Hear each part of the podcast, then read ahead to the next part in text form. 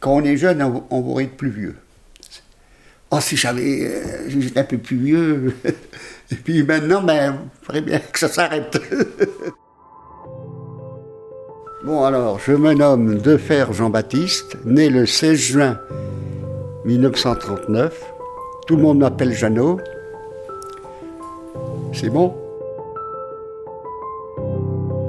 Depuis mars 2020, on nous dit d'être patient, que ça va s'arranger. Mais comment on fait quand on n'a plus beaucoup de temps? Quand on a déjà vécu toute une vie et qu'on veut encore en profiter?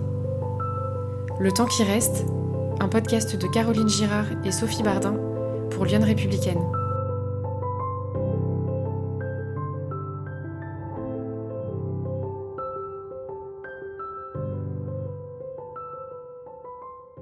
Papa, il va vous raconter des histoires qui n'ont rien à voir. Il la machine. C'est-à-dire que je ne savais pas les questions que vous allez me poser. Du coup, j'ai regardé un peu ce que l'article était sorti la, la semaine dernière. Là. Les premières vacances à 23 ans.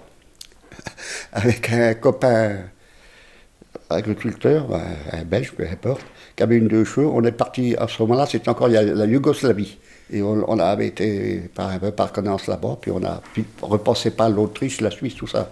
Premier grand voyage. Et après, je m'arrangeais. C'était pas évident, tous les ans, après la moisson, de partir une semaine, même une fois marié, camping. ah ben avant, j'avais un besoin, parce que déjà, euh, c'était, vous savez, c'était la semaine de 70 heures hein, dans l'agriculture. Et partir 10-12 jours avec les gamins en camping, puis après autrement, ben ça, ça changeait, ça faisait du bien. Quoi. Euh, mon idée, c'était toujours d'aller à Saint-Jacques-de-Compostelle. Alors, euh, je voulais partir avec un âne. 70 jours de marche, 2100 km, ça fait 30 km de moyenne. Alors au début, on était parti à deux avec un, gars que je connaissais, mais bon, il n'avait pas, la moelle et puis il a abandonné. Attention, j'étais assez sportif. D'ailleurs, je vous montrerai les coupes. Parce que j'étais pompier volontaire et le cross et les concours de manœuvre, tout ça. Ah oui, mais ça, vous voyez, toute la. Depuis trois bonnets, tu as ce tableau-là, faudrait tout recoller. Vous voyez, l'ânesse, quand j'étais à Saint-Jacques, vous voyez le barda qu'elle avait. Je suis allé euh, en dehors de, de Saint-Jacques. Euh, voilà, c'était l'année d'avant du mariage, je emmené ma mère, et puis un frère, puis un copain, on avait été jusqu'en Espagne, pour dire que on a assez voyagé, quoi. On a été en bateau, alors ça j'appréhendais, en bateau sur la Méditerranée, et puis il y a deux ans, on a fait la Norvège.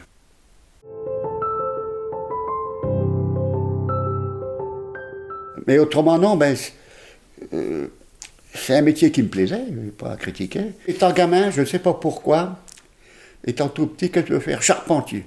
Parce que je, grimpais sur les toits. On était une famille qui apprenait bien, faut reconnaître. euh, Si, ma, mère, elle a- euh, de toute façon, il n'y a pas de problème qu'elle me paye des études, elle ne pouvait pas. Mais si elle m'avait poussé, je ne serais peut-être pas tombé. À 14 ans, j'ai quitté l'école. De 14 ans à 16 ans, euh, aide familiale, ma mère m'avait déclaré. De 16 à 18 ans, en ferme, déclaré comme ouvrier. Vous savez combien je touchais? Euh, Nourri, logé, blanchi. Euh, J'ai commencé à 6 000 anciens francs par mois. C'était ça, ouvrier de ferme? Ça fait 26 ans que je suis en retraite. Euh, je m'étais préparé. Hein, dire, euh, non, un an avant, je prends, je vais faire ceci, cela. Mais d'un seul coup, le changement, eh ben, j'ai mis six mois avant de, de reprendre mon rythme. euh, bon, je vois les gars de mon âge. D'un seul coup, ils ont décidé d'arrêter à 75 ans. Plus fait rien, plus de jardinage, tout. Eh ben, au bout de, de quelques années, ben, ils, sont, ils sont impotents. Quoi.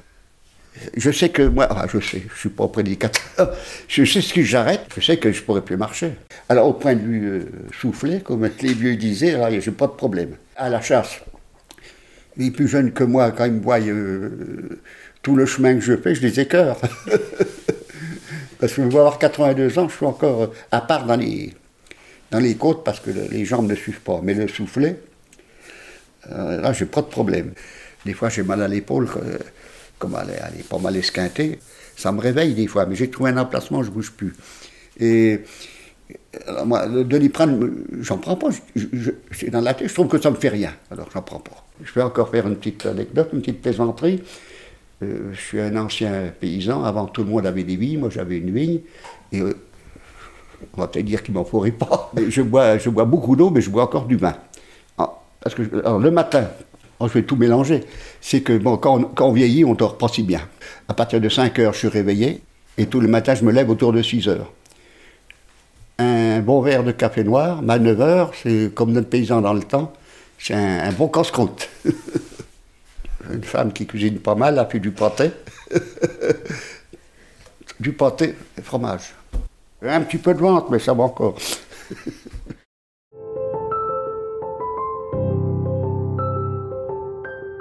Le confinement, il faut reconnaître, ça, a eu une incidence. De sortir moins, ça m'a pas empêché d'aller à mon champ de légumes. De, ce qu'il y a, c'est que sans m'en rendre compte, ben, je regarde de plus en plus la télé. Quoi. Puis il n'y a plus de distraction, plus rien. Et puis j'ai l'impression que là, ça allait un peu mieux, mais on n'arrive pas à reprendre le rythme, le rythme d'avant. Personnellement, je dis, oh, ça va durer six mois, puis on n'en parlera plus. Et six mois, un moment, ben, elle a dit oui, ben. Et puis là, euh, je suis un peu surpris, c'est qu'on dit, on va pas voir le bout. Ouais, C'est pas que j'ai peur, moi, loin de là. D'ailleurs, on est habitué, mais peut-être ça te raison. Euh, on va pas au médecin pour, euh, pour quatre fois rien, quoi. Parce que avant le médecin, on n'y allait pas. Vous savez, le remède des vieux dans le temps. Avant de se coucher, un bon grog. Un tiers de miel, un tiers d'eau bouillante et un tiers d'eau de vie. Tac, et se coucher, qu'on transpirait un bon coup. Il suffit d'y croire.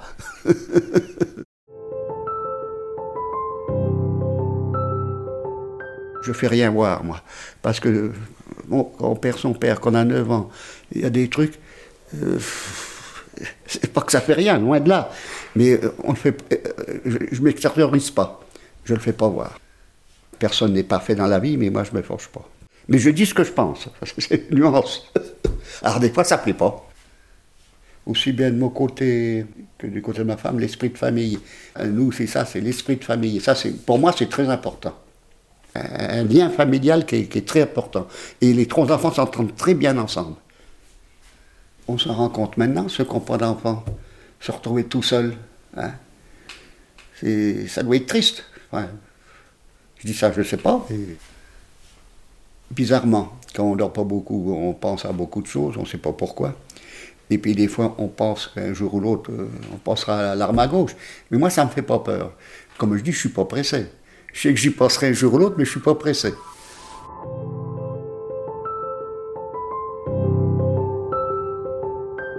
C'était Le temps qui reste avec Jean-Baptiste Defer, un podcast de Lyon Républicaine.